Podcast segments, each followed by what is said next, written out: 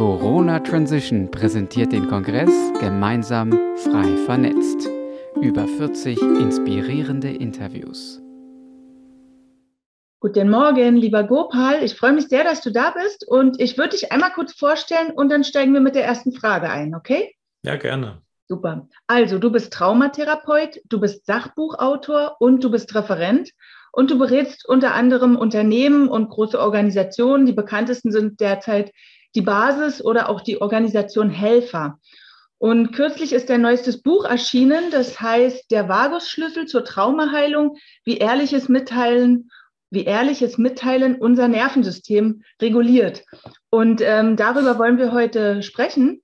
Ich würde aber gern kurz erklären, wie ich zu dir gefunden habe. Also, als ich begonnen habe, für diesen Kongress zu recherchieren, ging es ja um das Thema Gemeinschaften.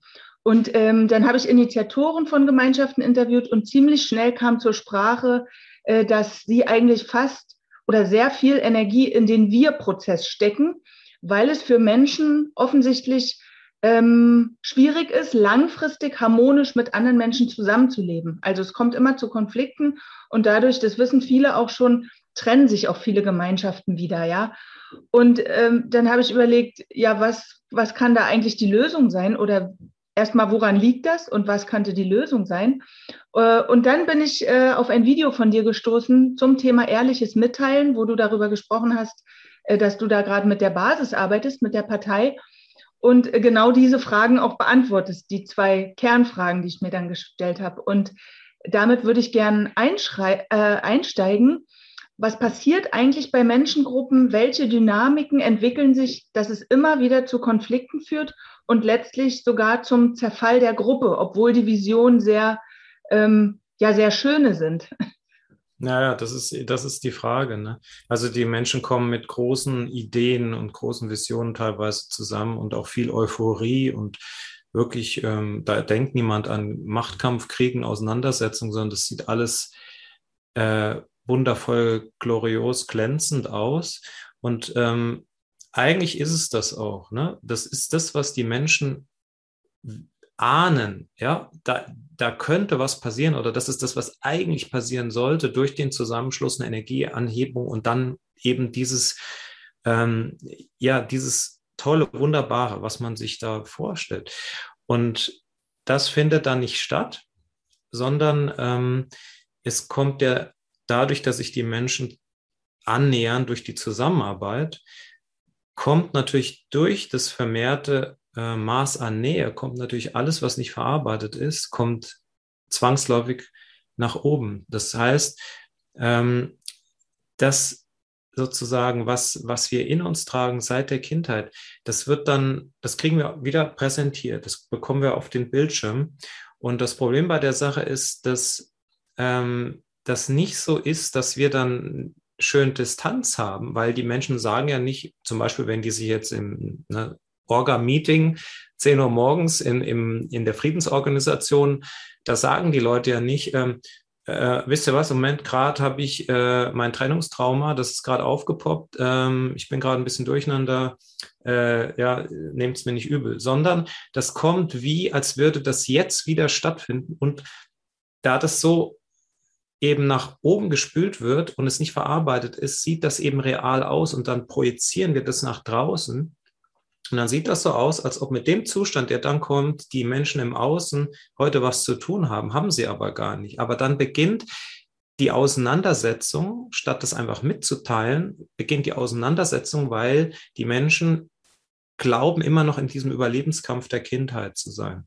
Und ähm, wenn das nur bei einem passieren würde, dann und die anderen sozusagen im Erwachsenenbewusstsein stabil bleiben würden, wäre das kein Problem. Dann würde man diesen Menschen helfen, ja, da vorsichtig wieder zurückzufinden. Aber da das quasi alle betrifft, befinden wir uns dann in einer Schlacht.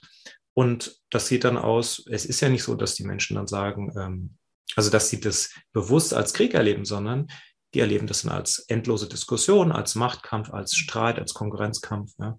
Und dann passiert in den Organisationen exakt das, was draußen auch passiert. Da ist gar nichts Neues. Das heißt, wenn sich eine Friedensorganisation morgens äh, zum großen Meeting trifft, passiert das Gleiche, die gleiche Schlacht wie draußen in der Gesellschaft, ähm, die wir ja ändern wollen. Und letztlich wirklich was grundlegend anderes als zum Beispiel in der Manifestation eines wirklichen physischen Krieges. Prinzipiell ist da nichts anderes. Das ist der gleiche Krieg. Der wird nur auf unterschiedlichen Ebenen und unterschiedlicher Intensität ausgetragen. Aber, aber der Punkt ist, wir sind, befinden uns alle immer noch in einem Kriegszustand. Und Kriegszustand heißt Überlebenskampf aus der Kindheit. Und deswegen, ähm, deswegen sind wir in dieser Situation. Ja. Und wenn du sagst, äh, Kriegszustand beziehungsweise dieser Überlebenskampf in uns, ähm, der resultiert, wie du gesagt hast, aus der Kindheit und es das bedeutet, dass mein Körper noch in diesem Zustand gefangen ist, mein Nervensystem, ähm, meine Emotionalstruktur. Was hätten wir denn gebraucht, um oder wie, wie wäre es ideal gewesen, damit wir als Erwachsene in einem Erwachsenenbewusstsein agieren können und auch äh, in einem wie Entspannungszustand. Also dass unser, unser Fokus ist ja immer sehr ähm, angespannt und dadurch finden wir diese ganzen Trigger im Außen. Ja, wie was hätte es denn gebraucht? Ja, gebraucht hätte es, dass alles, was in uns ist als Kind, äh, sozusagen in Kontakt gebracht werden kann. Ja, also wenn alle Bewegungen eines Kindes ähm, da sein dürfen. Das heißt nicht, dass man alles machen lässt. Ja, das hat damit überhaupt nichts zu tun, sondern dass die Menschen, die Eltern, das Umfeld in der Lage ist, mit dem, was sich in dem Kind zeigt, in, in eine Beziehung, in einen Kontakt zu treten. Und wie gesagt, das heißt nicht, das heißt nicht, äh, alles darf sein, das Kind darf alles außergehen, sondern es geht um den Kontakt. Ja, und das ist das, was, äh, was, was eben nicht vollständig passiert ist. Und natürlich auf eine Art ist es ja eine Idealvorstellung, aber in unserer Gesellschaft ist das so massiv. Also die Kinder werden so traumatisiert und noch zusätzlich über die Medien, über die Schule. Also es ist ein Wunder, dass äh, überhaupt äh, die Erwachsenen überhaupt irgendwie noch zurechtkommen im Leben. Ja, also es ist wirklich ein Wunder. Und das passiert, das passiert eben dadurch, dass dieser Organismus einfach hochintelligent ist und es schafft auch in absolut katastrophalen Umgebungen irgendwie zu überleben und ein, eine psychische Stabilität zu erzeugen, natürlich zu einem hohen Preis. Ja, das ist wie, kann man sich vorstellen, wie wenn ein Schiff am ähm, Untergehen ist, dann werden, kann es sein, dass man drei Viertel der Schotten schließen muss, dann ertrinken drei Viertel der Passagiere, ein Teil wird gerettet, das Schiff als Ganzes wird gerettet zu einem hohen Preis. Es geht halt nicht ganz unter. Und so ähnlich macht das unser Organismus auch. Der wird, der zieht also seinen Erlebnisraum zusammen. Es wird also was Verengtes. Aber dieses Verengte hat dann eine Stabilität und ich kann dann später, das ist die Idee des Organismus, wenn, wenn es dann sicher ist, wenn ich heilsame Umgebung habe, dann kann ich von dieser kleinen Insel an Stabilität, die ich erschaffen habe, kann ich dann den Rest wieder heilen. Ja? Aber die, das, das passiert in der Regel nicht, weil in dieser Gesellschaft es dafür keine Orte gibt oder das Bewusstsein fehlt ja völlig. Mhm. Ja? Also das ist das, was es gebraucht hätte. Ähm, wirklichen Kontakt zu dem Kind. Und dann müssen wir uns nicht verzerren, dann müssen wir nichts abspalten, kompensieren oder zumindest nicht grundlegen. Und da das nicht passiert ist, ähm, sind wir im Prinzip wie, wie, wie Krüppel. Wir laufen, die Menschen laufen herum völlig verkrüppelt. Das sieht man aber mit den physischen Augen nicht. Man mhm. sieht einen erwachsenen Körper, der funktioniert wie ein Roboter, mhm. arbeitet, geht zum Büro, ne, zahlt seine Steuern. Tatsächlich sind das Krüppel bis hin zu Leichen, die da herumtaumeln. Ja, das sind, wir, wir sind im Prinzip fast nicht mehr lebendig. Das ist alles nur noch ein, ein einziges Durcheinander und äh, Kompensation und Ausagieren. Viel mehr ist das nicht mehr. Ja, das mhm. klingt sehr hart, aber aus meiner mhm. Sicht ist es halt so. Hm, also was man energetisch wahrnehmen kann, ist ja oft diese Starre. Ähm, vielleicht das, also weil ich nehme es so wahr, dass Menschen sich komplett abspalten von der emotionalen Seite, also um das alles, was geschieht, nicht fühlen zu müssen und dann sehr, ähm, ja, um trotzdem vielleicht so wie so ein Erfolgserlebnis im Leben zu haben, sich auf die Leistung äh, fokussieren. Also was unsere Gesellschaft als erfolgreich bezeichnen würde, würde, wenn man irgendwie Karriere macht, da sind ja Menschen sehr gut. Also diese mentale Ausrichtung, vielleicht auch die Kompensation davon ähm, und alles andere, das sieht man vielleicht daran, wie krank unsere Gesellschaft ist, auch körperlich krank. Ja, alles andere, da, da gibt es kein Wissen, keine Idee, keine Erfahrung. Ähm, zum, also vielleicht kannst du mal sagen, was ist auch körperlich, weil wir spüren Trauma ja trotzdem. Äh, in mir habe ich gefunden eine stetige innere Anspannung. So wie so ein Getriebensein immer, ja. Selbst wenn man sich entspannen könnte, dann sagt der Kopf, das kannst du jetzt machen und das. Würde man das schon ähm, als Symptom davon bezeichnen?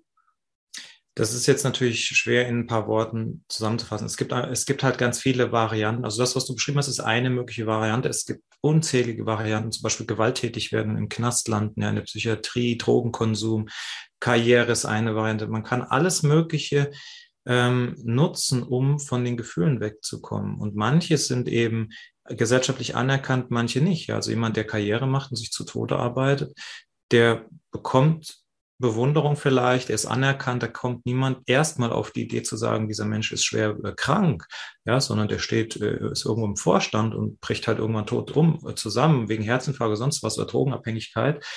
Ähm, und andere sind halt, äh, werden sofort sanktioniert. Wenn ich zum Beispiel gewalttätig werde, dann lande ich im Knast. Das, ähm, ne, das ist aber vom Prinzip, die Prinzipien sind ähnlich oder fast gleich. Es geht immer drum ähm, das, was in uns ist, abzuwehren, was nicht gelöst ist. Ne? Und da, das ist eben der, ähm, ja, so ist das, wie das, wie das eben passiert. Und es, das, das, es gibt einfach ganz, ganz viele Abstufungen und Varianten. Und ähm, manche sind, wie gesagt, sehr offensichtlich zu sehen, äh, manche sind nicht so offensichtlich zu sehen. Also zum Beispiel, wenn jemand depressiv wird, ist es nicht so offensichtlich zu sehen, wie wenn jemand Krebs kriegt. Aber es hat alles dieselbe Ursache. Ja, der eine äh, kanalisiert das in den Körper, äh, dann kommt eine Krankheit bei raus, der andere macht eine wissenschaftliche Karriere draus, der nächste wird Gewalttäter, aber es gibt noch eine Variante, die, die noch abenteuerlicher ist. Es gibt Menschen, die die sozusagen, die gehen ganz weg und gehen dann in den transpersonalen Raum, ja, und haben dann zum Beispiel äh, sehr guten Zugang dazu. Die sind gar nicht richtig im Körper drin. Die, das kann sein, dass sie dann erfolgreich als Medium und Heiler tätig sind, ähm, aber noch nie einen, einen, einen wirklichen menschlichen Kontakt erlebt haben. Es, es gibt alle trickreichen Varianten, ja, alle möglichen ja. Sachen. Und zu erkennen ist es eigentlich ähm, daran oder, oder zu sehen, auch für Betroffene, man, man kann es wirklich auf, auf einen einfachen Punkt bringen. Und der Punkt, wo man das also wo das Kriterium für mich ist, ist, ist jemand in der Lage, in einer nahen Beziehung, also Partnerschaft, Trauer und Wut mitzuteilen? Wenn das möglich ist, dann ist sozusagen im Wesentlichen das System heil.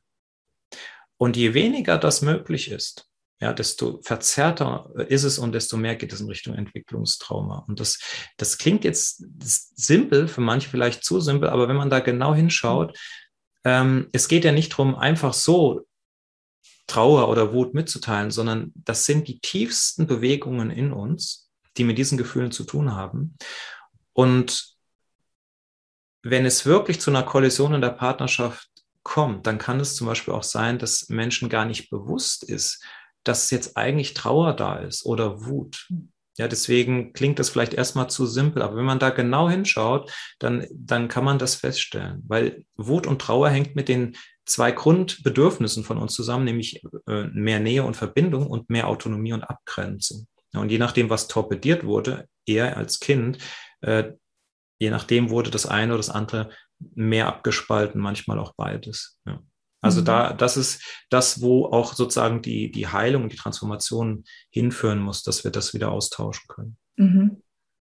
Und darüber sprechen wir gleich, über das ehrliche Mitteilen. Aber mir fällt dazu noch eine Frage ein, weil du sagst, wie sehr kann ich die Wut oder die Trauer mitteilen? Also sagen wir mal, in klassischen Partnerschaften ist es ja so, dass wir so bestimmte Muster haben. Ja, entweder einer schreit rum, ist, sagen, cholerisch jetzt ist übertrieben, aber äußert es durch, ähm, durch ja, Rumschreien, Rumdiskutieren, lautstark oder sauer sein, Rückzug. Also ich nenne es mal jetzt so die kindischen Reaktionsmuster, ja. Äh, so, das heißt, das haben wir ja alles. Ähm, wie würde es denn in deinen Augen aussehen, wenn es ein gesundes Mitteilen ist von Trauer und Wut?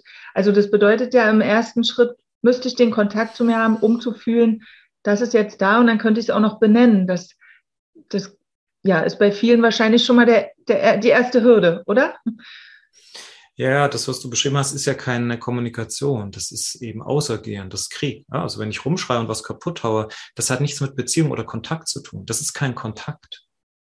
Mhm. Weil es, es, es kommt nicht zu einer Mitteilung, sondern zu einem destruktiven Ausagieren. Ja, das, da fließt keine Information. Das ist nicht das, worum es geht. Ne? Und ähm, ja, es geht einfach darum zu gucken, was ist jetzt für ein Gefühl da und das mitzuteilen. Ja, statt also diesen Impuls jetzt äh, irgendwas kaputt zu machen, zu folgen, muss ich gucken, was ist eigentlich jetzt für ein Gefühl da und mich trauen, das mitzuteilen. Mhm. Und dann kommt es zum Kontakt. Ne? Und das ist natürlich nicht so einfach, weil als Kind ging das nicht gut aus. Und dann möchte das System das nicht nochmal riskieren. Ja? Mhm. Ja, beziehungsweise wurde sehr stark, und das nehme ich auch heute noch wahr, sehr stark immer vor allem Wut unterdrückt. Ich, ich sehe das auch heute noch an Erwachsenen, dass sie nicht mit Wut von Kindern umgehen können, weil es selber bei ihnen dann wahrscheinlich etwas hochholt. Ähm, okay, aber kommen wir mal äh, zur Lösung. Du sagst ja, ähm, das ehrliche Mitteilen reguliert unser Nervensystem. Ähm, und, und du hast dazu auch äh, Merkblätter zusammengestellt. Also man kann sich alles kurz durchlesen oder man kann äh, das Buch äh, einmal lesen. Und im Grunde sind es drei Sätze oder ja, vielleicht kannst du es nochmal erklären, wie genau es zu unserer Heilung beitragen kann, auch zur Heilung der Gesellschaft, wenn wir beginnen, das im großen Stil anzuwenden. Ja, das ehrlich Mitteilen bringt uns halt in einen wirklichen Kontakt, was wir normalerweise nicht machen. Wir, wir, die Menschen sind ja nicht mehr im Kontakt. Ja, ähm, sie erzählen sich leere Geschichten. Gestern habe ich das gemacht, dann müssen wir das noch machen. Die Spülmaschine ist noch nicht aufgeräumt. Die Kinder müssen noch angezogen werden. Bla bla bla bla bla bla über das Wetter, über den Krieg, über sonst was. Die Menschen sind ja nicht mehr in Kontakt. Es ist nur noch ein leeres, sinnloses Gerede, im besten Falle, ansonsten ist es sind Vorwürfe, Beleidigungen, äh, ja, Streitereien, Konkurrenzkampf oder halt schweigen und sich nichts mehr sagen. All das hat ja überhaupt nichts mit, äh, mit Kontakt zu tun. Und das, was wir als Menschen, also dieser Körper, der braucht ja Kontakt direkt nach dem, nach der Überlebensebene. Ja, das ist etwas, was unser Körper zwingend braucht. Wir können nicht ohne tiefe Beziehungen leben. Da leidet der Körper und wir, wir werden dann früher oder später auch krank. Und das ehrliche Mitteilen sorgt halt dafür, oder wenn, wir, wenn, wir, wenn man sich das durchliest, das ist eine ganz einfache Anleitung, dann kann man eben ohne Therapeut zu sein, an dem eigenen Abwehrsystem vorbei in einen Kontakt treten. Man muss halt diese Anleitung genau befolgen. Und wenn man das macht, dann kommt es zu einem Kontakt, weil diese Anleitung einen eben äh, zwingt, eben nicht auf das alte System äh, zu reagieren, sondern einen wirklichen Austausch herzustellen. Und dieser wirkliche Austausch bedeutet, dass wir etwas von uns sagen. Also wir teilen die Körperempfindungen mit, die Gefühle und die Gedanken. Wir teilen wirklich was mit, weil nur so können wir in Kontakt kommen. Kontakt heißt der Austausch. Wenn, wenn wir nichts austauschen, gibt es keinen Kontakt. Mhm. Ja, und diese Art, also ehrliches Mitteilen beschreibt, wie wir das machen. Das, das sagt nicht, was wir uns sagen, sondern wie wir das sagen. Mhm. Und wir müssen es eben so sagen, dass wir mit dem, was wir sagen, selber nicht identifiziert sind. Und das bedeutet vor allem auf der Gedankenebene, dass wir vor jedem Satz eine Floskel setzen. Ja, also zum Beispiel zu sagen, statt, oh, morgen habe ich noch einen dringenden Termin, sage ich in meinem Kopf oder mein Kopf denkt, dass ich morgen noch einen dringenden Termin habe. Und damit trenne ich mich selber von dem Inhalt. Und dann ist das für den anderen nicht mehr belastend oder ähm, beängstigend. Ja. Wenn ich zum Beispiel sage, als Beispiel, wie es nicht geht. Wenn ich sage, ähm, du Blödmann, ja, das ist außergehend von Wut, richtet Schaden an, bringt mich nicht in Kontakt, mhm. zerstört die Beziehung. Wenn ich aber sage, ich fühle großen Hass, dann er, erzeugt das mehr Nähe. Ja, und deswegen ist es egal, was da ist, ob da Liebe oder Hass ist, ist was da inhaltlich ist, spielt überhaupt keine Rolle sondern es geht darum, wie wir damit in Kontakt treten. Und wenn wir das im Sinne des ehrlichen Mitteilens machen, dann können wir eben alles sagen und egal was in uns ist, es bringt uns in einen vertieften Kontakt. Das ist die ganze Magie an dem, an dem ehrlichen Mitteilen. Und es ist vom Setting her so, das ist kein Ping-Pong, kein Dialog, sondern jeder bekommt einen festen Zeitrahmen, wo er sich mitteilt und der andere hört nur zu. Und dann ist der andere dran und der erste hört nur zu. Es gibt keine Diskussion, kein Feedback, nichts, sondern wir hören nur zu, weil das, was, ähm, was wir ja als Kind gebraucht hätten und was sozusagen unser Organismus heute noch braucht, ist, dass das, was seit der Kindheit festhängt, dass das irgendwo ankommen kann, dass das Raum hat im Kontakt. Und wenn ich jetzt als Erwachsener einfach so reflexartig auf irgendwas reagiere, Zum Beispiel, wenn, jetzt, wenn ich jetzt sage, ich fühle mich traurig und dann, dann kommt jemand an und umarmt mich und tröstet mich oder ähm, ja, lenk dich doch ein bisschen ab oder ach, wird schon wieder, ja. Das, das ist nicht das, was wir brauchen, sondern wir brauchen jemanden, der das hören kann und da nicht weg von muss. Das ist das, was wir brauchen. Deswegen geht es um, um das Mitteilen, wie ich es beschrieben habe, und das Zuhören. Und es, es, es braucht nicht dieses, dieses Ping-Pong. Ja, das, das führt uns nur vom Weg ab. Und wenn wir das wirklich machen, dann kommt es zu einer eben zu einer totalen Transformation. Mhm. Und wenn das eben die Paare machen, ähm, dann hat es irgendwann auch eine Chance, dass das sich äh, in einem größeren Rahmen verbreitet ähm, und irgendwann auch die Gesellschaft. Aber solange die Paare das nicht hinbekommen, gibt es keine Hoffnung für eine bessere Welt oder für eine bessere Gesellschaft, weil das, die Paare, das ist der kleinste Nukleus, wo, wo sozusagen das Licht noch reinkommt, wo es einen Austausch gibt, wo es, wo es, wo man sagen kann, es gibt noch eine sichere Verbindung.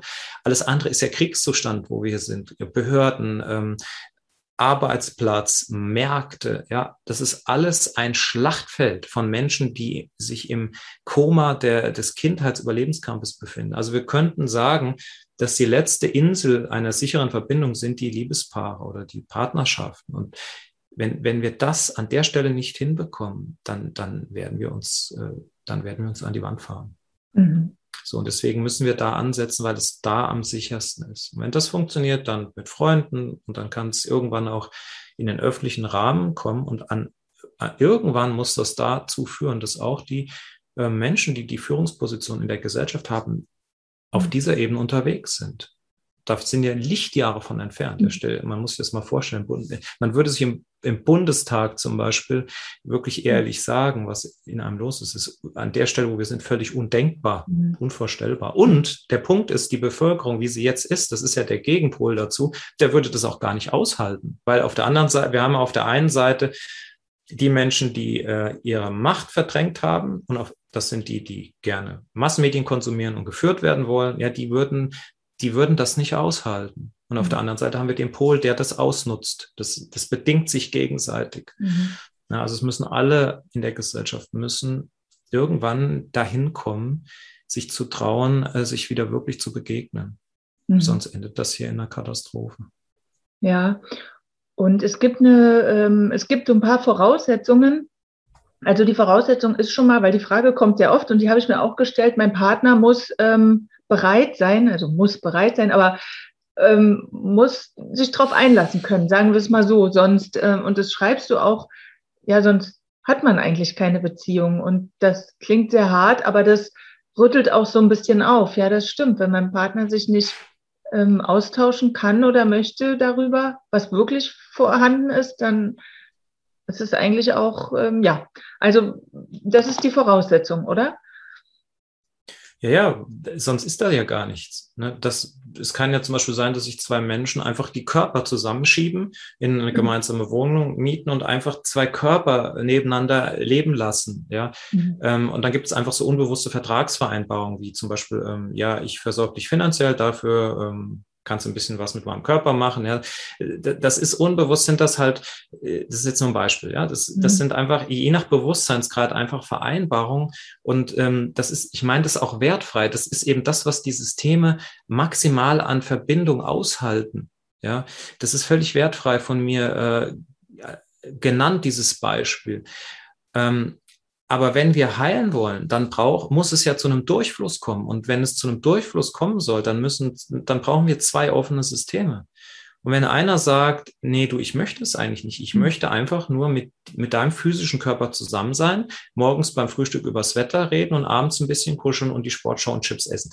So, wenn das so ist, dann ist an dem in diesem Setting gibt es dann keine Transformation. Das ist dann einfach die Reinszenierung der Kindheit, wo, wo es keine, wo es nicht weitergeht, wo es keinen Ausweg gibt. Und da muss man da raus. Aber man muss es halt abklären. Man muss rausfinden, möchte, möchte mein Partner heilen, möchte der auch eine Transformation, möchte der sich austauschen oder will der das nicht? Das muss ich direkt fragen, das muss ich rausfinden. Und bei Männern muss man das vielleicht ein paar Mal machen.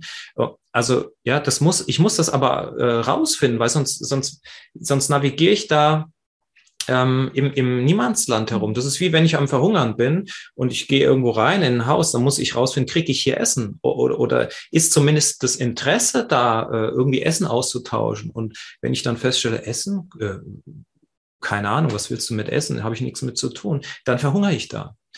Und das ist ähm, eben, ja, es ist halt für das System ein Risiko, weil wenn wir diese Frage stellen, mhm. dann, dann konfrontieren wir uns mit, mit dem gesamten Leben, mit uns selber, mit unserer Kindheit, weil es kann ja sein, dass es wieder so ausgeht wie als Kind. Und das wollen wir eigentlich nicht. Also trauen wir uns auch nicht wirklich, das herauszufinden, weil was ist, wenn es wieder so ist? Wenn sich herausstellt, es geht wieder nicht, ja, dann kommt das alles zum Vorschein. Also als Erwachsener kann nichts mehr passieren, aber das ist natürlich eine, eine ganz furchtbare ähm, Erkenntnis. Oh, ich, ich bin seit zehn Jahren verheiratet, aber mein Partner, der hat gar keinen Bock auf mich. Den interessiert das überhaupt alles gar nicht. Der will einfach nur ein bisschen Auto fahren, ein bisschen Fernsehen gucken zusammen und sonst nichts. Mal gut essen gehen, übers Wetter reden. Das ist, hm. ist, ist schockierend, ja. Ja. Okay. Oder hm? Ja, oder eben das andere, und das, die, das ist jetzt das Negativbeispiel. Das andere ist ja dann zu hören, ja, ich möchte das auch. Und das ist ja dann etwas, was, was anderes als was in der Kindheit passiert ist. Und allein, wenn man sich das vorstellt, ja, da geht schon die Energie hoch. Mhm. Ja, sich vorzustellen, ich frage jetzt meinen Partner, möchte und, und sich einfach vorzustellen, ja, ich, das, lass uns das machen.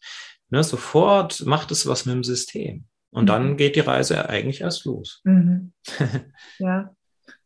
Ja, und ähm, vorhin hatte ich noch, kam mir noch eine Frage, äh, gibt es denn noch eine bestimmte Bedingung, wie der Satz formuliert sein muss, nachdem mein Kopf denkt? Also zum Beispiel als Ich-Botschaft. Ich könnte ja sagen, ähm, also alles, was wir auf den Partner projizieren, ich kann ja sagen, mein Kopf denkt, du bist schuld. Dann ist es auch nicht richtig ähm, sinnvoll, oder? Ja, ich habe das so eingeteilt. Also am Anfang sollte man jede Bezugnahme zu seinem Gegenüber weglassen, weil die Kapazität, das auszuhalten, am Anfang halt nicht da ist. Also wenn so ein Gedanke da ist, würde ich das weglassen oder so formulieren, dass der andere sich nicht angesprochen fühlt. Weil das, mhm. es braucht eine Zeit lang, bis man sich dran gewöhnt hat, dass egal was da los ist, ja, dass es keine Bedrohung darstellt und dann kann man irgendwann sagen, okay, jetzt, jetzt können wir das ja mal mit dazu nehmen. Und ähm, dann kann man, dann kann man das machen, muss man nicht. Ne? Aber am Anfang würde ich solche, äh, solche Gedanken einfach weglassen, wie gesagt, oder umformulieren. Dass man einfach guckt, was ist in mir? Also ich meine, das ist ja eh immer der sinnvollere Ansatz bei jedem Konflikt. Was hat mich denn eigentlich ja zuerst gestört? Warum? Welches Bedürfnis? Oder? Ja, das, das ist alles viel zu kompliziert. Es geht einfach drum, da, da gibt es nichts zu machen, zu rauszufinden, irgendwo dran zu kommen, sondern es geht einfach drum, das mitzuteilen, was da ist. Und wenn es ein Gedanke ist, der eine Bezugnahme zu jemand anders hat, dann lassen wir den einfach weg. Mhm. Und ansonsten teilen wir einfach mit, was da ist. Das versteht der Verstand nicht, weil der, der, der Verstand funktioniert in Handlungsstrategien, in Machen, in Tun, in Probleme lösen. Das versteht der nicht. Der versteht nicht dieses Mitteilen dessen, was da ist. Das versteht der nicht, weil der dann komplett arbeitslos ist. Weil das, was wir sind, wir sind ja nicht Verstand. Sondern wir sind das, was, was die Gedanken, die Gefühle und die Körperempfindungen wahrnimmt. Und da führt das ja hin in diesen vierten Bereich, also sozusagen in das vierte, in das, in das Bewusstsein. Ja, und das versteht der Verstand nicht. Und der will dann immer wieder dass sich da reinmogeln. Ja, und da, und da geht es darum, genau das mitzuteilen, damit wir uns von der Identifizierung mit den Handlungs- und Lösungsstrategien eben lösen können. Mhm. Ja, und jetzt hatte ich noch eine Frage, jetzt ist die gerade weg. Okay, Offenbarung über mich. Ach so, in welchem Kontext nutze ich es denn immer?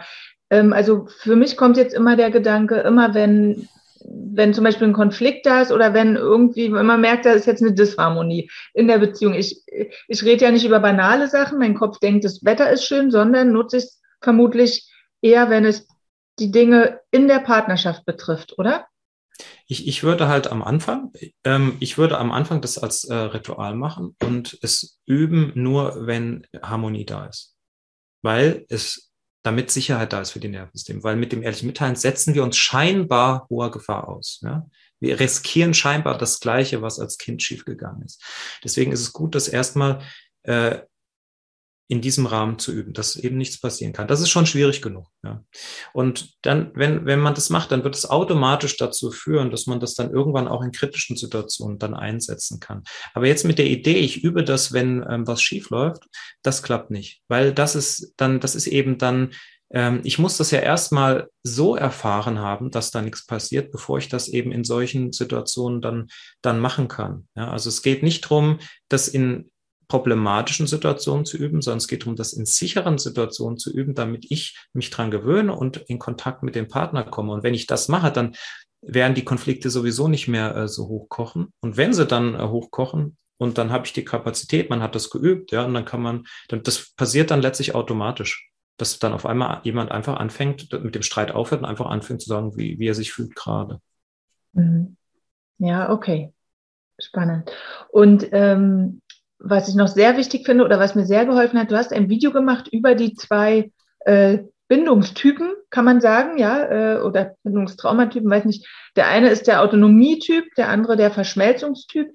Könntest du das nochmal erklären? Weil äh, ich glaube, da gibt es sehr, sehr viele Konflikte und sobald man aber dieses Modell, sage ich, einmal kennt, kann man das irgendwie in seiner Beziehung sortieren. Ja, das fand ich sehr mhm. hilfreich.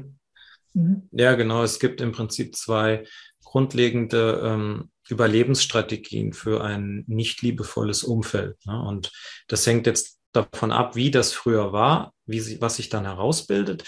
Ähm, und man kann das eben einteilen in diese zwei Typen, die du genannt hast. Und das zeigt sich dann als Erwachsener, wenn man jetzt dem Autonomietyp angehört, so, dass man jegliche Hoffnung auf Verbindung aufgegeben hat.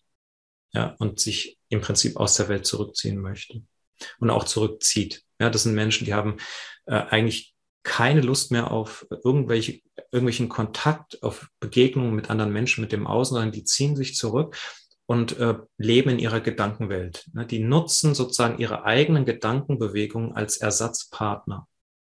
Mhm. Ja, oder was auch sein kann, eine Krankheit produzieren und dann sich mit der Krankheit ununterbrochen beschäftigen oder mit dem Körper. Das, das ist dann ein Ersatz gegenüber. Wir können nicht ohne ein Gegenüber leben dann werden wir sozusagen verrückt, weil dann löst sich das Ich-Gefühl auf. Und bei Menschen, wo das eben so ausging als Kind, wo es eigentlich, wo einfach fast nichts funktioniert hat, die erzeugen in sich ein Gegenüber in Form von ständigen Gedankenkreisen oder Körperempfindungen oder versuchen dann ganz auszusteigen. Also das ist, das ist der Autonomietyp, der sozusagen aufgegeben hat und eigentlich einfach die Nase voll hat. So, jetzt ist halt die Frage, warum, gehen, warum gehen die Menschen dann nicht einfach ins Himalaya und meditieren nur?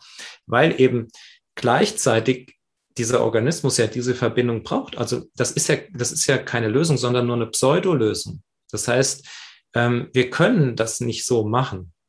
Also wie wenn wir uns einreden wollten, dass wir äh, keinen Durst haben und sind am Verdursten. Also ist der unbewusste Teil, wird die Menschen immer wieder in Kontakt bringen, ja, ob sie wollen oder nicht. Und, oder sogar eine Beziehung, ja, wenn man nicht aufpasst als Autonomietyp, ja, auf einmal ist man in einer Beziehung drin. Und dann. Aber immer die Bewegung raus. Ne? Dann will man immer allein sein und hat genug vom Partner und will ja immer nur, das ist die Wegbewegung. So.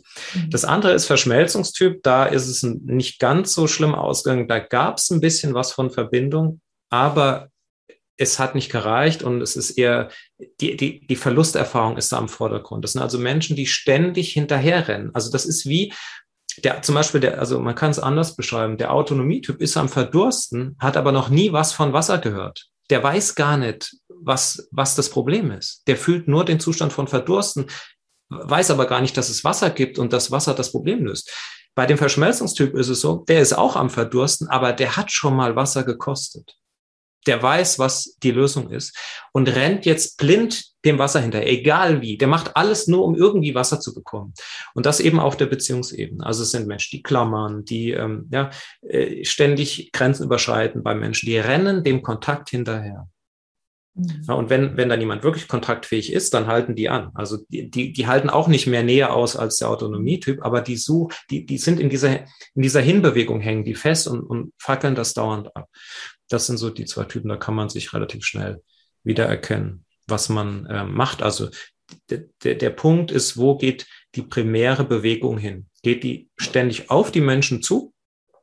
Ist der Fokus auf den Menschen da draußen, weil da draußen irgendwas angeblich ist, was ich brauche und wo ich hin will? Oder ist die Bewegung weg und möglichst äh, meine Ruhe haben und irgendwie die Gedanken oder den Körper? Da kann man es äh, dann unterscheiden. Mhm. Und in der Partnerschaft treffen sich in der Regel die, diese Pole, also Verschmelzungstyp mit einem Autonomietyp. Und dann mhm. gibt es die Probleme, die wir alle so gut kennen. Und die Lösung ist, wie immer, ehrliches Mitteilen. Das heißt, der Autonomietyp müsste anfangen, sich zu trauen, zu sagen, ich brauche meine Ruhe, ich brauche Abstand. Mhm. Ja, und der Verschmelzungstyp müsste sich trauen zu sagen, ich habe so ein Bedürfnis nach Verbindlichkeit und Austausch, ich weiß gar nicht mehr, wo mir der Kopf steht. Das wäre der Einstiegspunkt für beide. Und wenn die sich dann weiter mitteilen, dann kommen die bei Wut und Trauer raus. Und wenn das ausgetauscht wurde, dann sozusagen sind die beiden Pole transformiert. Und dann gibt es überhaupt erst eine wirkliche Begegnung und eine mhm. Partnerschaft. Das geht dann erst los. Ja. Und könnte man sagen, dass es tendenziell eher so ist, dass Männer zum Autonomietyp neigen und Frauen zum Verschmelzungstyp, oder? Ja, ja, ja, also ist auch meine Einschätzung und ähm, das, das kann man sich auch sozusagen, das ist auch die, die, diese Abgrenzung Autonomie bewegen, das ist ja auch was Natürliches. Das heißt, es heißt ja nicht, dass, dass das nur pathologisch ist. Ähm, ja, und das ist, ist eher die männliche Energie. Die männliche Energie ist äh, vorwärts in die Autonomie, in die Kraft, in die Eigenständigkeit, ins Machen, ins Tun. Ja, das ist einfach die männliche Energie. Nur der Autonomietyp, ähm, der lebt das ja in dem Sinn nicht, sondern das ist für den ein Schutz vorm Kontakt. Also die männliche Energie ist ja Autonomie im Kontakt. Also in der Beziehung sagen zu können, was Sache ist um das mal einfach zu auszudrücken. Aber der Autonomietyp, der verzerrt das, der nimmt sich raus. Also da wird verwechselt Trennung und Distanzierung mit Autonomie. Und beim Verschmelzungstyp, ähm, ja, das entspricht eher dem der weiblichen Energie, ja, Offenheit, Verbindung, ähm, Kontakt, ähm, ja, Verschmelzung, das ist in sich ruhen, das ist eher das Weibliche. Und mhm. von daher, ähm, also ist das auch meine, meine Einschätzung, dass sich das eher so aufteilt, aber es gibt auch wirklich in, in, äh, in beide Richtungen das. Mhm. Ja, und dann habe ich ähm, zwei Fragen noch, beziehungsweise zwei Auswüchse in unserer Gesellschaft, die oft thematisiert werden. Und da würde mich interessieren, wie du das ähm, einordnest. Also zum einen, ähm, wir fangen mal mit dem Narzissmus an. Ja, Narzissmus wird oft gesagt, wann unsere Gesellschaft wird immer narzisstischer und so ganz verstehe ich das gar nicht aber ja, es, es scheint eine Rolle zu spielen. Es scheint auch eine Rolle zu sein, eine Rolle zu spielen, vor allem in den Vorstandsetagen. Da sagt man ja prozentual so und so viel mehr als der Durchschnitt der Bevölkerung, weil man etwas sucht, was man kontrollieren kann und so weiter. Gibt es diesen oder wodurch entsteht Narzissmus und würdest du sagen, was kann ihn heilen? Woran erkennt man ihn und was, was kann ihn heilen? Weil die Frage ist, hat der Narzisst ein Problem damit, dass er narzisstisch ist oder ist es für ihn, richtet er sich einfach ein und kontrolliert die Welt oder ja. Ja, weißt du, das ist einfach jetzt ein einzelnes Teil rausgegriffen. Es gibt, das, das ist ein, ein, wie so eine Speiche von einem riesigen Rad an einer völlig kaputten Gesellschaft. Ja, ähm, wir könnten jetzt auch sagen, was ist mit Drogenabhängigkeit oder Psychosen mhm. oder Gewalttätigkeit oder Computersucht oder äh, ähm, das, das ist ein, jetzt ein Beispiel, was, was man herausgreifen kann. Und es ist nicht so, dass unsere Gesellschaft immer narzisstischer wird. Ich würde das so nicht bezeichnen, sondern auch, weil auf der anderen Seite sind die, die immer depressiver werden, ja, oder die, die einen Schuldkomplex leiden. Diese ganze Gesellschaft, die wird immer kränker und das macht sich daran, bemerkt man, dass immer weniger ehrlich ehrlich Kontakt möglich ist. Das mhm. Kriterium ist immer wieder dieser fehlende Kontakt. Und ab einem bestimmten Stadium nennen wir das dann zum Beispiel Persönlichkeitsstörungen, Stichwort Narzissmus, gibt auch noch andere Persönlichkeitsstörungen oder eben sogar psychiatrische Diagnosen. Ne, das sind dann so Abstufungen. Und die Gefahr bei diesen Sachen ist, dass man eben den anderen Pol äh, vernachlässigt. Ja? Ähm, zum Beispiel wird ja häufig gesagt, äh, ein Narzisst macht, wir nehmen jetzt mal das klassische Beispiel, ein Mann als Narzisst macht seine Partnerin kaputt. Das kann man so nicht sagen, weil eine, eine Partnerin, die mit einem Narzissten zusammen ist, hat quasi zwangsläufig eine Abhängigkeitsstörung und liefert damit den Gegenpol. Das ist ein, ein Gebilde, was sich in sich trägt. Es braucht immer zwei. Ich kann jetzt nicht sagen, dass der Narzisst die Partnerin zerstört, sondern die, die zerstört auch den Narzissten auf, auf ihre Art. Ja? Die, die zerstören sich gegenseitig, mhm. ne, wenn es ähm, eine gewisse Ausprägung hat. Und die Transformation ist immer die gleiche. Die, die Menschen müssen anfangen, die Wahrheit zu sagen. Und natürlich gibt es Strukturen, die von ihrem bewussten Erleben nicht leiden. Ja, und es kann sein, wenn ein Narzisst erfolgreich ist, dass der nicht bewusst leidet, weil er durch, durch die Selbstdarstellung, durch den Erfolg das, das Leiden kompensieren kann. Der leidet aber trotzdem, der merkt das noch nicht. Es ist genau wie ein Drogenabhängiger. Der, solange die Droge noch funktioniert und genug Nachschub ist, leidet der ja nicht. Genauso ein Gewalttäter. Wenn der ausagieren kann, leidet der nicht. Ne? So, oder eine, eine, eine Acht im Enneagramm. Das sind Leute, die nicht bewusst leiden. Die anderen leiden da. Erst wenn das kippt, ja, dann taucht es bei denen auch auf. Dann kollabiert das System. Und bei Narzissten würde das bedeuten, wenn die, ähm, wenn das gloriose Selbstbild zusammenfällt, zum Beispiel durch äußere Umstände, ja, wenn der Erfolg nachlässt, wenn, wenn die Partnerin weggeht, ja, dann, dann fällt es alles zusammen und dann ist das Leiden, was eh die ganze Zeit da war, diese Trennung, die kann dann eben nicht mehr kompensiert werden und dann ähm, wird es eben sehr problematisch. Und bei einem Narzisst ist es so, ein Narzisst ist sehr verletzlich. Ja, das ist im Unterschied zu einem Psychopathen. Ein Psychopath ist nicht verletzlich. Der weiß nicht, was das ist. Ja, das ist eine Stahlmauer. Ein Narzisst ist, ist der, da kann man so reinpieksen, da fällt der zusammen. Ja, das sind so Details einfach. Und ja, mhm. das, sind, das sind dann halt auch Sachen, die muss man in der Therapie dann anschauen und äh, da muss man dann wirklich genau gucken, ähm, was da darunter ist, weil sonst ähm, funktioniert das nicht. Also wenn ich jetzt das falsch einschätze und ich habe einen Narzissten vor mir und stufe den aber als Psychopath ein, dann fahre ich den an die Wand. Und umgekehrt genauso, dann funktioniert da was nicht. Also ich muss gucken, was da wirklich los ist. Und das sehe ich daran, was nicht in die Kommunikation gebracht wird. Also wie derjenige in Kontakt tritt. Daran ist alles zu sehen. Deswegen muss ich zum Beispiel auch nicht in, ich brauche keine Lebensdetails ne, von mhm. Menschen zu wissen. Ich sehe, wie die mit mir in Kontakt treten und da ist alles dann zu sehen. Ja.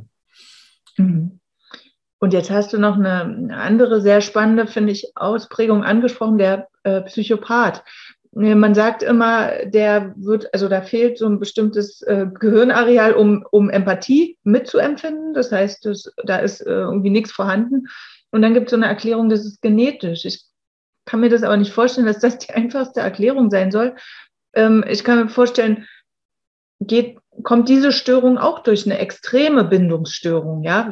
Oder es kann es wirklich passieren, ähm, ich bekomme ein Baby und auf einmal ist es ein Psychopath, weil er keine Empathie fühlt. Also wissen tue ich es natürlich auch nicht, aber allein diese ganze Ideen, weißt du, allein diese Einteilung Psychopath, Narzisst und die Idee, dass es mit den Genen zusammenhängt, das selber ist schon krank. Mhm. Diese, diese, weißt du, dass die, die Sicht auf diese Dinge selber ist schon krank. Das ist alles krank, was wir hier haben. Was, die, dieses System ist komplett kaputt. Ja, ähm, wenn ich das so drauf gucke, ja, also der, das Kriterium dabei ist, wenn ich sage, es sind die Gene, dann muss ich ja wieder nicht an meine Emotionen ran. Mhm. Ja, dann muss ich wieder nicht mhm. auf den Bindungskontext dann, ach, die Gene, Gott sei Dank mhm. sind es die Gene, wunderbar, dann machen wir jetzt Gentherapie und äh, schieben da Gene hin und her und dann wird alles gut. Das ist immer wieder dasselbe. In, mhm. in das Außen gehen, in die Suche nach, an der Peripherie nach dem Problem, ja, statt in Beziehung zu treten. Und das ist halt viel ein, es ist einfach viel einfacher, ähm, jahrzehntelang an den Genen darum zu forschen, als als Therapeut wirklich mit demjenigen in Kontakt zu treten. Und na, es, was da genau läuft, jetzt im Sinne von Psychopathen, das weiß ich auch nicht. Meine, also meine Erklärung ist, das sind Menschen, die so, ähm, so traumatisiert wurden, dass sie einfach in sich alles abgespalten haben, mhm. einfach abgetötet haben, aber ähm, ja, jetzt, das wird jetzt natürlich sehr kompliziert. Es ist halt, wenn, es, es kann ja sein zum Beispiel, dass wenn ich als Kind aufwachse, dass alles, was schwach in mir ist, dass ich da eins draufkriege als Kind. Und dass in dem Umfeld, wo ich bin, wenn ich selber den dicken Otto mache, dass das eine Wirkung hat. So. Mhm. Dann trainiere ich mein System, alles Schwache abzuspalten und immer nur äh, drauf zu hauen. Und dann habe ich so eine Struktur als Erwachsener. Mhm. Ich nehme nichts mehr von mir wahr, von der Erzebene von Schwäche. Ich fühle mich bewusst auch nicht verletzlich. Die fühlen sich unverletzlich. Und die sind, die haben automatisiert trainiert, auf die Schwächen und auf, auf die, ähm, sozusagen auf die Schwäche der anderen zu zielen. Mhm. Und in der Gesellschaft funktioniert das. Ja, da kann man sehr erfolgreich werden. Also es ist so mhm. eine, eine Variante. Ob da vielleicht noch was von früheren Leben oder sonst was da dran hängt, weiß ich nicht. Ja. Mhm. Aber es ist letztlich auch, letztlich ist die Erklärung auch nicht der Punkt, sondern wir müssen überlegen, ähm, wie geht die Gesellschaft damit um und wie helfen wir den Menschen, die zumindest bereit sind für eine Transformation, wie helfen wir denen am schnellsten? Weil bei Psychopathen brauchen wir nicht ansetzen. Mhm. Ne, das, da, das, wir müssen da erstmal da ansetzen, bei den Menschen, die dafür offen sind. Das ist ja schon schwer genug. Und mhm. wenn, und dann bekommen wir eine Insel, so ein Feld, so ein Pool, ja, an Menschen, die eben neues Bewusstsein haben. Und dann wird nach und nach wird dann die Gesellschaft heil dadurch. Ja. Also eigentlich mir fällt gerade das Wort äh, Graswurzelbewegung ein, so wie wir es bei allem ähm, normal finden würden, äh, Bildung, also alle Bereiche, die, wo wir jetzt versuchen, von unten was zu transformieren, ja, also auch da wäre das quasi im Miteinander, das, äh, du hast es vorhin schon gesagt, die kleinste Einheit in der Partnerschaft, dass man von dort aus beginnt, die, ähm, ja, die Welle zu erzeugen, die dann die anderen erfasst, sozusagen. Genau. Und ähm, ich habe aber trotzdem noch eine Frage, weil sie auch sehr, äh, ich glaube, weil das ein Thema ist, was jetzt immer mehr an die Oberfläche kommt, weil vermutlich immer mehr sich trauen, das zu sagen. Und du hast vorhin schon erklärt, es wird auch nur ein Auswuchs sein, äh, das Thema Sexsucht. Äh, so, und da, da ähm, gibt es immer mehr, die sich jetzt outen und sagen, okay, da, das ist das Thema. Die Frage ist, was, ab wann definiert man Sexsucht? Da müsste es ja auch irgendwie, ähm, ja, wie so ein Richtwert geben, damit man überhaupt einschätzen kann. Aber dann gibt es eine sehr spirituelle Erklärung, die vermutlich nicht ausreicht und die heißt, okay, wir ähm, sagen wir, aus dem Feld, aus dem wir kommen, es ist ein sehr verbundenes, ekstatisches Gefühl und das versuchen wir immer wieder zu erzeugen, ähm, bekommen es aber nicht und dadurch dieses mh, hm, eigentlich nicht satt werden und immer wieder, ich weiß nicht, das ist jetzt wahrscheinlich fast ist ein bisschen kurz, die Erklärung. Was würdest du denn dazu sagen? Also was, ja, bedingt es? Ja, weißt du, ich selber, ich beschäftige mich gar nicht mit Symptomen. Das ist alles Symptomebene. Ob das Sexsucht mhm. ist, ähm, Drogensucht, ähm, das ist alles überhaupt nicht der Punkt. Also klar, wir können da gerne jetzt in dieses eine Beispiel da reinschauen. Nur das, das führt uns nirgendwo hin, weil wir, es geht nicht darum, eine Sexsucht aufzulösen, sondern es geht darum, die Menschen in Kontakt zu bringen. Wir, wir müssen von dieser Idee weg, dass, es, dass, das Symptom das Problem ist. Der Krebs in meinem Körper ist nicht das Problem. Ich kann den Krebs nicht als isoliertes Etwas entfernen. Genauso mhm. kann ich nicht eine Sexsucht als isoliertes Problem entfernen. Das geht nicht, weil das einfach eine verzerrte Lebensenergie ist. Der Krebs ist meine Lebensenergie und die Sexsucht ist auch meine Lebensenergie. Das ist nur alles verzerrt. Ja, ich muss also ähm, an die Ursache ran und die Ursache ist halt, wie gesagt, das ist die fehlende Verbindung, der fehlende Austausch von Emotionen. Und wenn das durchläuft, dann verschwinden die Symptome. Ja, mhm. in der Regel. Ja, kann man nicht versprechen, aber in der Regel verschwinden die, weil dann der Treibstoff äh, dafür verschwindet. So, was ist jetzt Sexsucht? Die ganzen, also, weißt, es ist ja so, wenn, wenn wir nicht verbunden sind, dann halten wir das nicht aus. Das ist nicht zum Aushalten. Also müssen wir kompensieren. Sonst wären wir verrückt oder bringen uns um. So, was gibt's? Drogen, ähm, sich überarbeiten, shoppen. alles meditieren, shoppen, so Sex, Essen, ja, alles, was ein gutes Gefühl erzeugt für denjenigen, kann als Kompensation genutzt werden. Und jemand, der keine Sexsucht hat, der hat die Erfüllung über diesen emotionalen Austausch. Das ist so erfüllend, dass sozusagen Sex wie so ein, ja, wie so ein Sahnehäubchen dazu. Also wie ein Sahnehäubchen. Ja, wir ernähren uns ja nicht von dem Sahnehäubchen, aber ne, wenn es drauf ist, ist es einfach, macht es alles noch toller. Jemand, der sexsüchtig ist, der hat nur das Sahnehäubchen. Ja, wenn ich am Verhungern bin, dann brauche ich das Sahnehäubchen, wenn ich nichts, wenn ich nichts anderes habe, sonst verhungere ich. Also konzentriere ich mich dann da drauf.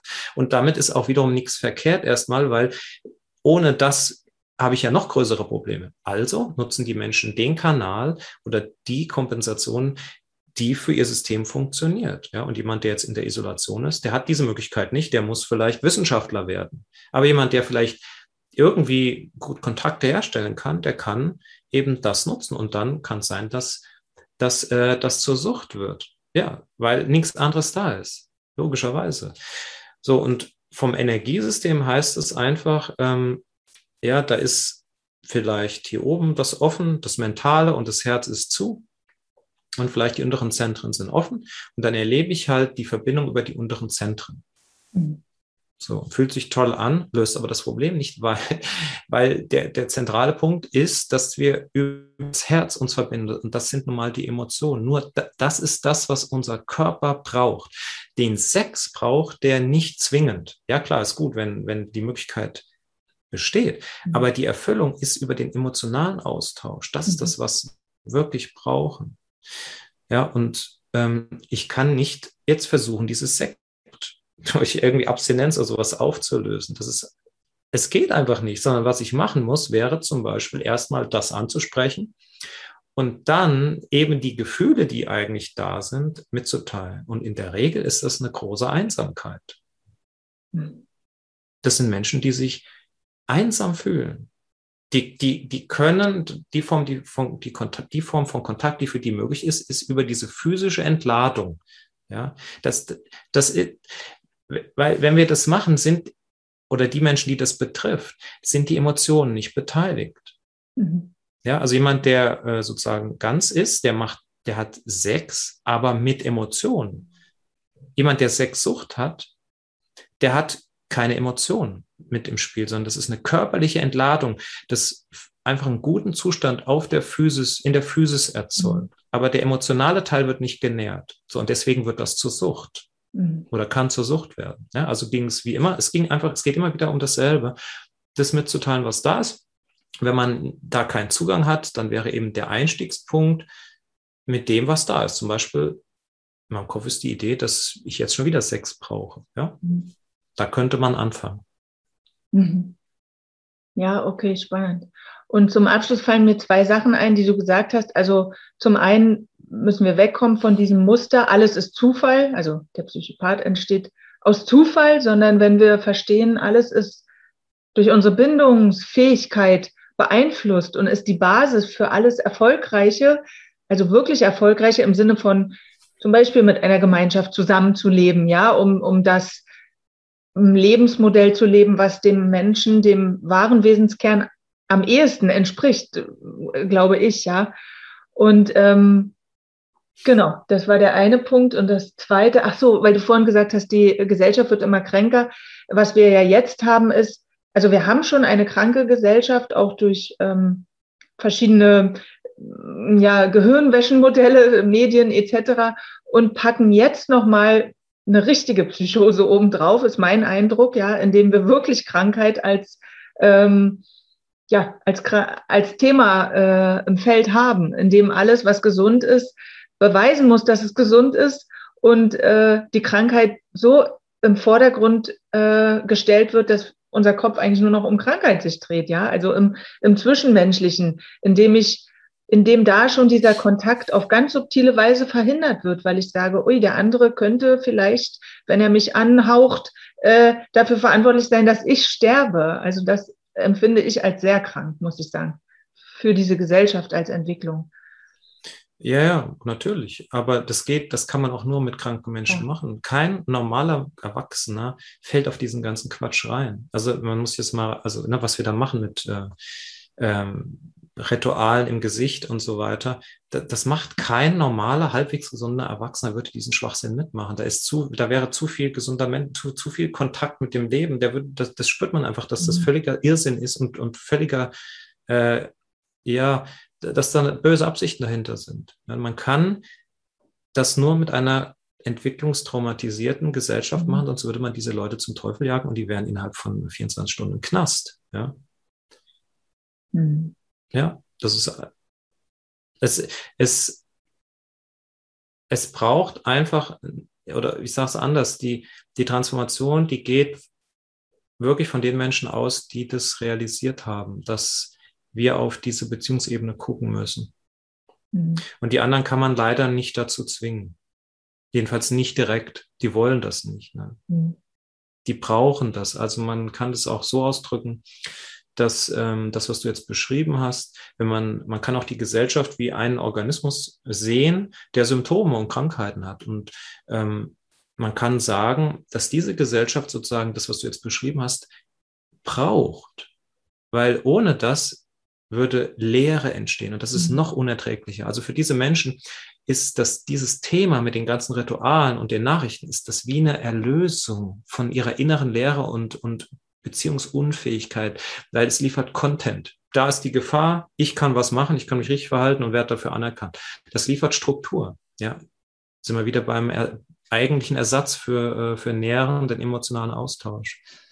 Ja, genauso, den kann man auch der Gesellschaft das auch nicht einfach wegnehmen.